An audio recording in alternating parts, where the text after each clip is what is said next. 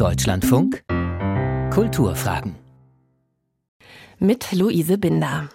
Albert Einstein sagte einst, auf Veränderung zu hoffen, ohne selbst etwas dafür zu tun, ist wie am Bahnhof zu stehen und auf ein Schiff zu warten.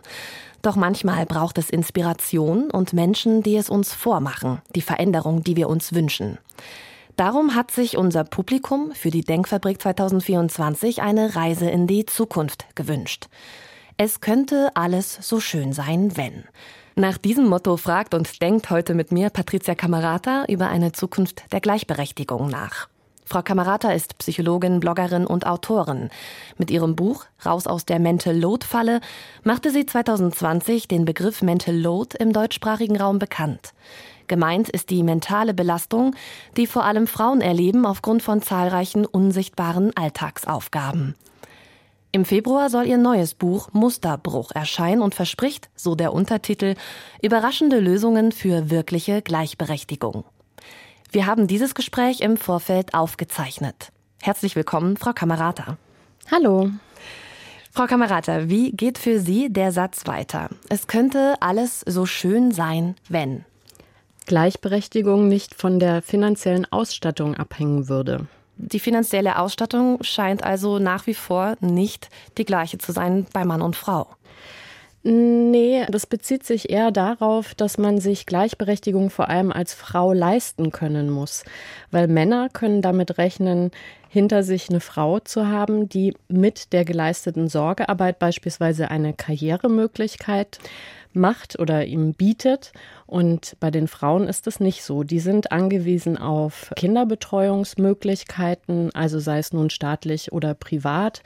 Die sind angewiesen auf Putzkräfte, die ihnen Arbeit abnehmen. Das machen also statistisch gesehen eben nicht ihre Partner für sie. Das heißt, wenn wir uns in diese Utopie hineinbegeben, wie eine gleichberechtigte Zukunft aussehen könnte, wie müsste sie für Frauen sein, dass sie sagen, wir sind hier wirklich gleichberechtigt? Also da geht es vor allem um echte Wahlmöglichkeiten, also dass man sich entscheiden kann, möchte ich meinen Lebensschwerpunkt beispielsweise auf die Erwerbsarbeit legen oder auf Familie oder kann ich vielleicht auch beides haben, so dass wir tatsächlich nicht durch die äußeren Umstände in bestimmte Entscheidungen gedrängt werden.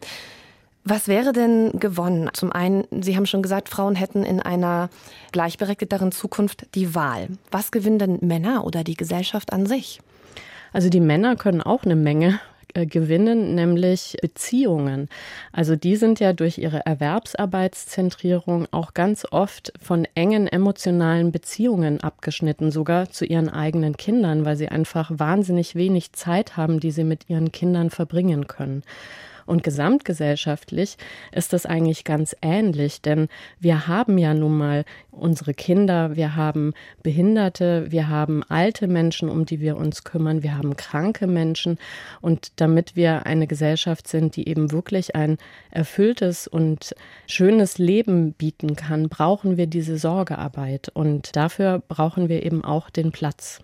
Der Terminus Gleichberechtigung bedeutet ja erst einmal lediglich gleiches Recht für alle. Und das, also die rechtliche Gleichstellung von Frauen und Männern, ist in Deutschland ja eigentlich bereits erreicht. Und daher heißt es dann auch immer in Diskussionen und Gesprächen über Gleichberechtigung, Frauen dürfen doch schon alles. Was wollen sie denn noch? Wie geht es Frauen in Deutschland zu Beginn des Jahres 2024? Also die sind auf dem Papier natürlich gleichberechtigt, aber sie zahlen einen ganz anderen Preis als Männer. Also Frauen, die dürfen natürlich direkt nach dem Mutterschutz zum Beispiel wieder Erwerbsarbeiten, nur sind sie dann eben Rabenmütter. Und es gibt so komische Wörter wie Karrierefrau. Den Karrieremann beispielsweise, den gibt es ja auf der anderen Seite gar nicht, sondern da ist es ganz normal, das ist seine Aufgabe, er ist dann Familienernährer. Genauso gut dürfen Frauen natürlich auch ganz lange in Elternzeit, nur dann sind sie eben Glucken. Und wenn man das wirklich in Euro sich anguckt, dann hat es auch einen Preis, nämlich ihr Lebenseinkommen sinkt dann um mehrere hunderttausend Euro auf das ganze Leben gesehen. Und sie haben ein viel höheres Risiko, in der Altersarmut zu landen. Das heißt, natürlich dürfen Frauen alles, was Männer dürfen, aber im Moment ist die Frage, wer zahlt da welchen Preis, ganz ungleich und ungerecht verteilt. Ja, und Sorgearbeit meint ja nicht allein die Kindererziehung und den Haushalt. Es meint ja generell das sich um andere kümmern. Also auch wenn wir Angehörige oder schlicht unsere sozialen Beziehungen pflegen. Und das haben Männer wie Frauen ja gleichermaßen, diese Beziehungen, Kinder möglicherweise, Verwandte. Wie kommt es, dass sich Männer dieser Sorgearbeit scheinbar besser entziehen können? Denn sie machen immerhin 87 Minuten weniger Sorgearbeit pro Tag im Vergleich zu Frauen. Das hängt an den Stereotypien. Also es ist nämlich nicht so, das denken ja ganz viele, weil durchschnittlich erwerbsarbeiten Männer mehr Stunden als Frauen. Und daraus leitet man ab, naja klar, die Zeit, die sie eben mehr Erwerbsarbeiten, die können sie dann eben nicht zusätzlich Sorgearbeit leisten. Es gibt aber eine Menge Studien, beispielsweise wenn man sich den Sonntag anguckt als erwerbsarbeitsfreie Zeit, eben wenn man jetzt nicht im Schichtdienst arbeitet wenn beide gleich viel Erwerbsarbeiten, also Teilzeit oder Vollzeit, machen die Frauen auch mehr. Und sogar wenn die Frau die Haupt- oder Alleinverdienerin ist, was relativ selten ist, vier Prozent in Deutschland, macht sie auch mehr Sorgearbeit. Das heißt also, es hängt nicht wirklich an der Belastung oder dem Umfang der Erwerbsarbeit, sondern viel mehr an den Stereotypien. Also was verbinden wir mit Männlichkeit, was verbinden wir mit Weiblichkeit. Und für einen Mann ist es eben wichtig, quasi Karriere zu machen, einen hohen sozialen Status zu haben und eben in der Außenwelt zu wirken, um ein in Anführungszeichen guter Mann zu sein. Und das ist für Frauen genau andersrum. Die wirken nach innen Männern, denen wird unterstellt, die haben ja sowieso einen Kümmerinstinkt und die machen das ja gerne, die können das ja von Natur aus auch viel besser. Sie haben es gerade schon angesprochen. Frauen werden in diese Verantwortung für Haushalt, für Care-Arbeit, für den Zusammenhalt gewissermaßen hineinsozialisiert. Wenn wir uns jetzt überlegen, was passieren müsste, damit diese Sorgearbeit gerechter verteilt ist, dann stellt sich doch die Frage, kann ein Mann das nachholen, was eine Frau über Jahre gelernt hat während ihres Aufwachsens? Also das kann man durchaus nachholen, aber dafür muss man tatsächlich Zeit investieren. Und da kommt schon sozusagen die nächste Barriere, nämlich wenn wir das jetzt mal in dem Kleinkreis für Kindersorgen denken, dann äh, gibt es ja die Elternzeit, in der man genau das lernen könnte, weil da ist es sogar eigentlich relativ fair, denn auch die Mutter wird ja mit dem Tag der Geburt des Kindes eben erst da. Mutter, die hat schon ein bisschen Vorwissen, hat meistens auch schon einen Ratgeber gelesen und einen Geburt Geburtsvorbereitungskurs gemacht, aber an sich lernt man ja alles neu. Man hat also eigentlich gleiche Voraussetzungen. Und in der Erwerbsarbeit sagt man ja so 100 Tage Einarbeitung, sechs Monate Probezeit. Also wenn man sich die Zeit nimmt, dann ist man eigentlich hervorragend ausgestattet, um diesen Job auch gut zu machen. Nur ist es statistisch so, dass das eben nicht stattfindet. Es ist immer noch so, dass also fast 60 Prozent der Väter keinen einzigen Tag Elternzeit nehmen. Und von denen, die Elternzeit nehmen, pendelt es sich in den letzten Jahren so auf dreieinhalb Monate ein. Also auch weit entfernt noch von diesen sechs Monaten Einarbeitungszeit oder Probezeit, die man eigentlich braucht, um Job wirklich gut zu können. Und was noch on top kommt, nur 34 Prozent der Männer nehmen Elternzeit, ohne dass die Frau da ist, also ohne das Backup. Das heißt, sie haben immer jemanden, den sie fragen können, wo steht eigentlich das, wie macht man eigentlich das, was kaufst du in dem Fall, was ist eigentlich die Telefonnummer vom Kinderarzt. Und so wird man nicht wirklich kompetent, sondern es bleibt eben so eine Hierarchie Hierarchie, nämlich die Person, die eben hauptverantwortlich ist, alles im Kopf hat, alles weiß und die Person, die so eine Art Hilfsarbeiter eben ist und nur auf Anweisung Dinge erledigt. Hinkt dann diese politische Maßnahme der Elternzeit und des Elterngeldes oder fehlt hier der Wille des Einzelnen? Also ich glaube, das ist ein sowohl als auch. Ich denke, das Elterngeld hat sehr viel verändert seit Einführung, aber man sieht schon so ein bisschen auch wegen der stagnierenden Zeit der Monate, die Väter auch nehmen, dass hier anscheinend mehr vom Gleichen nicht mehr wirklich was ändert. Man müsste sich überlegen, woran liegt es eigentlich, dass viele Väter immer noch denken, dass es nicht nötig ist oder denken, dass sie sich nicht leisten können, in Elternzeit zu gehen. Was könnte man da also ändern. Und Da gibt es ja verschiedene Hebel, beispielsweise, dass man sagt, die volle Höhe wird überhaupt nur ausgezahlt, wenn die zu gleichen Anteilen von Frau und Mann auch in Anspruch genommen wird. Oder es gibt Modelle, wo man sagt, naja, vielleicht ist die Hürde, dass ja Elterngeld gedeckelt ist, beziehungsweise eben nur 65 Prozent von dem ursprünglichen Einkommen darstellt, dass man an der Schraube irgendwie nochmal dreht. Aber ich glaube tatsächlich, dass es auch oft wirklich die Barrieren in unserem Kopf sind, die wir massiv bearbeiten müssen, weil wir diese festen Schablonen haben. Wir haben unser Umfeld, wir haben vielleicht unsere Eltern, da werden uns bestimmte Dinge vorgelebt. Und das äh, ist manchmal ganz schwierig, da gegen den Strom auch zu schwimmen. Nur genau das muss man tun. Weil wenn man nichts tut, dann gilt eben, man kommt gleichberechtigt in den Kreissaal und verlässt ihn dann als Paar der 1950er Jahre. Wenn die Gleichheit von Mann und Frau insbesondere oder spätestens dann kippt, wenn Kinder ins Spiel kommen, könnte man dann sagen, dass Sorgearbeit der metaphorische Stein ist, der uns im Weg liegt, auf dem Weg zur Gleichberechtigung? Also formal ja, aber das liegt auch daran, weil unsere Gesellschaft sich komplett auf die Erwerbsarbeit ausgerichtet hat. Also politische Maßnahmen haben heutzutage, was Gleichstellung angeht, das Ziel, Frauen in die Erwerbsarbeit zu bekommen. Das gilt vor allem im ehemaligen Westdeutschland. Die Erwerbsquote bei den Frauen in äh, Ostdeutschland war ja immer schon sehr viel höher und ist sie auch noch. Aber im Grunde denkt man ja die ganze Zeit nach, so die Humanressource Frau, wie können wir die jetzt nutzen? Und dabei wird übersehen, das große Bild, dass Sorgearbeit das ist, was unsere Gesellschaft am Laufen hält. Denn ohne Sorgearbeit keine Kinder, also streng genommen auch kein Arbeitskräftenachwuchs. Und alte, kranke, behinderte Menschen, die können können eigentlich kein so richtig lebenswertes Leben führen. Und deswegen, ja, die Sorgearbeit in der Logik ist so ein Stein im Weg. Aber vielleicht müssen wir an der Stelle auch wirklich mal umdenken, weil wenn man das konsequent zu Ende denkt, wenn jetzt alle Frauen wirklich so viel Erwerbsarbeiten, wie es die Männer gerade tun, was ist dann eigentlich mit den Menschen, die Sorgearbeit brauchen? Mit der Psychologin und Autorin Patricia Kamerata spreche ich in diesen Kulturfragen im Deutschlandfunk darüber, wie gerechte Verteilung von Sorgearbeit und damit Gleichberechtigung gelingen kann. Sie haben es gerade eben schon erwähnt, die Wertschätzung von Sorgearbeit fehlt. Auf der Seite der Bundesregierung zur Agenda 2030 heißt es, dass unbezahlte Pflege und Hausarbeit anerkannt werden soll. Das ist dann doch ein sehr schwammiges Wort, wie ich finde. Konkreter, auch provokativer ist die Forderung nach Bezahlung von Care-Arbeit. Das hat auch eine Oxfam-Studie mal durchgerechnet. Und da kam man auf 11 Billionen US-Dollar pro Jahr, die weltweit gezahlt werden müsste, wenn man die bisher unbezahlte Pflege, Sorge, Fürsorgearbeit bezahlen wollen würde mit einem Mindestlohn. Das ist dann doch eine sehr Extreme eine sehr utopische Zahl. Welche Form der Wertschätzung oder der Anerkennung von Care-Arbeit würde denn wirklich etwas bewirken?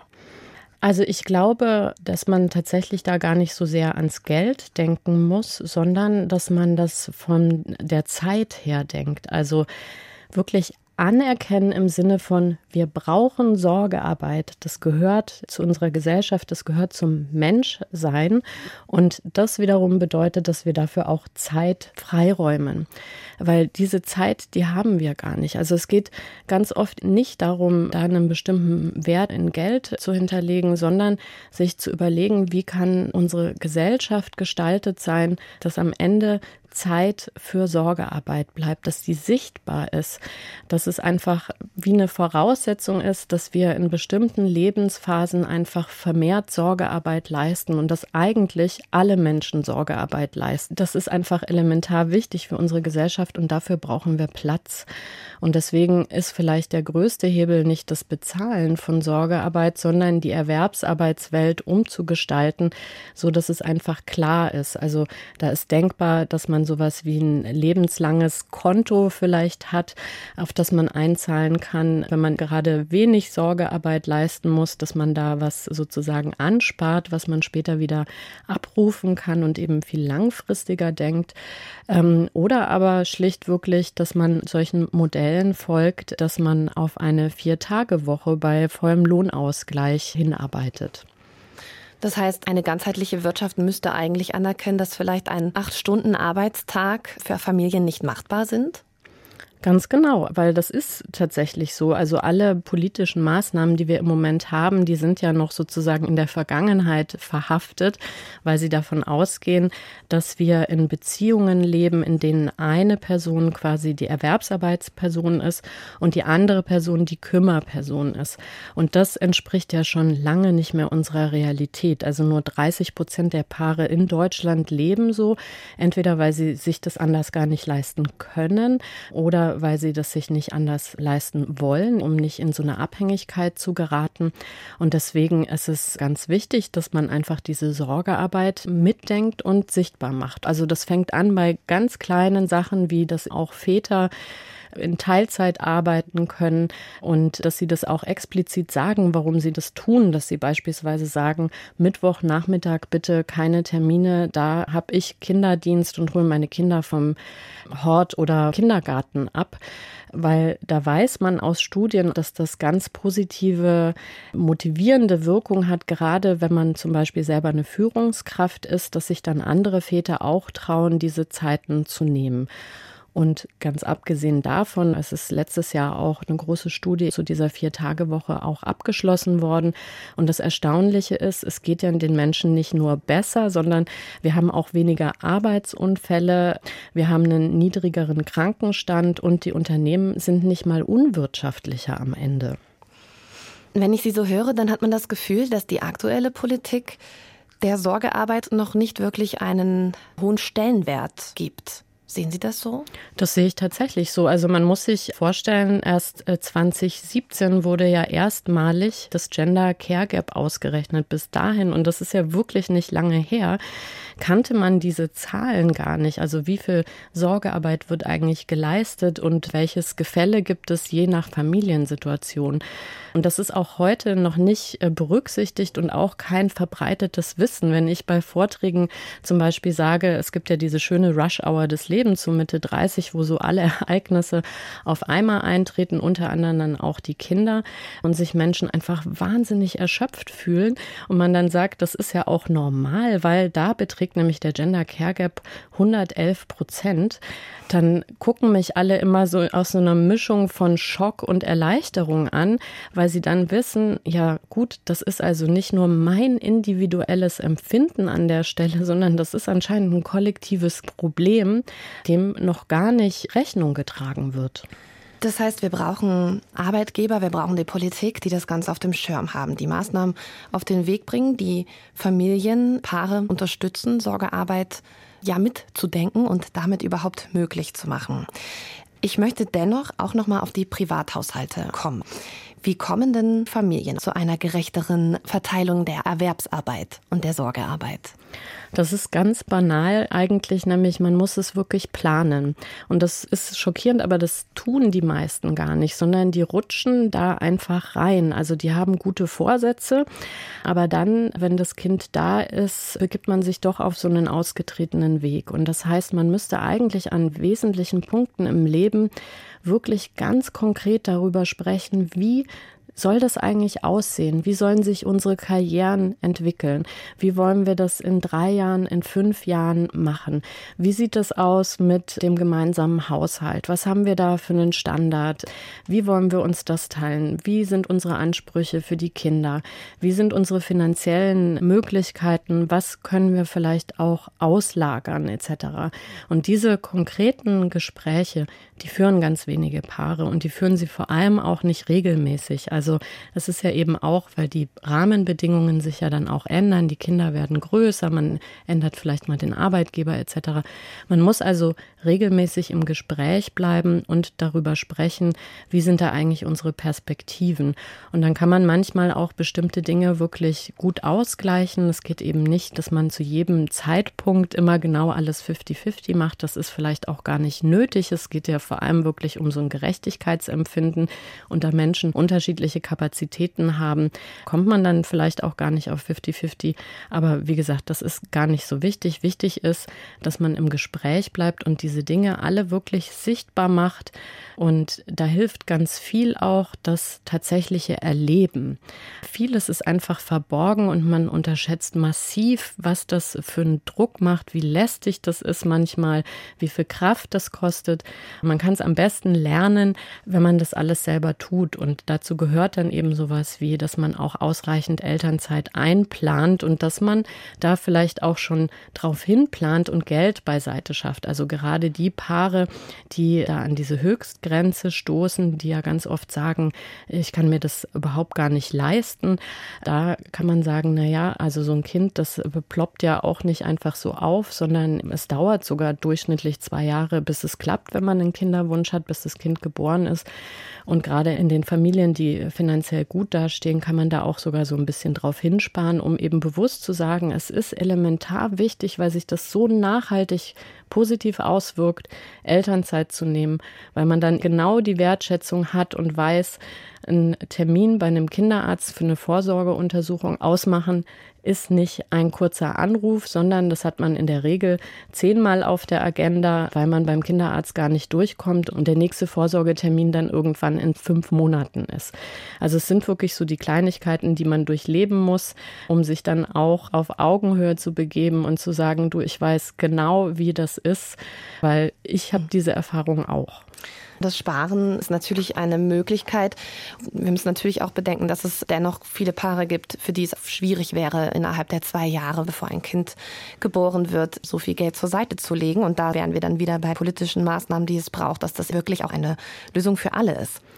Also in meiner Vision wären Alleinerziehende die Familienform, an der sich alles misst. Das heißt, Alleinerziehende, die könnten unbeschwert Erwerbsarbeiten und gleichzeitig Kinder großziehen, weil sie wissen, die sind liebevoll und gut betreut. Und ich habe trotzdem aber genug Zeit übrig neben der Erwerbsarbeit, wo ich selber auch natürlich in Beziehung mit meinen Kindern äh, stehen kann und mich um die kümmern kann. Und vielleicht, man darf ja in Visionen auch immer so ein bisschen sehr optimistisch sein, ist dann sogar Geld und Zeit übrig, in Urlaub zu fahren und sich zu erholen. Und wenn das für Alleinerziehende möglich ist, dann profitieren ja natürlich alle anderen Familienformen davon auch. Sie sagten, Sie dürfen in Vision optimistisch sein. Was passiert im Hier und Jetzt, was Sie optimistisch sein lässt? Tatsächlich werde ich viel von Unternehmen angefragt, um über Sorgearbeit zu sprechen. Und das macht mir ein ganz gutes Gefühl, weil ich da sehe, da wird ja wirklich Geld in die Hand genommen, um dann wiederum Mitarbeitende auch aufzuklären, damit die eben nicht so ungewollt in solche ungleichen Situationen reinrutschen, sondern dass die sich also auch relativ früh vorbereiten können, so was kommt da alles auf uns zu und sich Arbeitgeber gleichzeitig aufschlauen, wie äh, schaffe ich das denn, ein familienfreundlicher Arbeitgeber zu sein?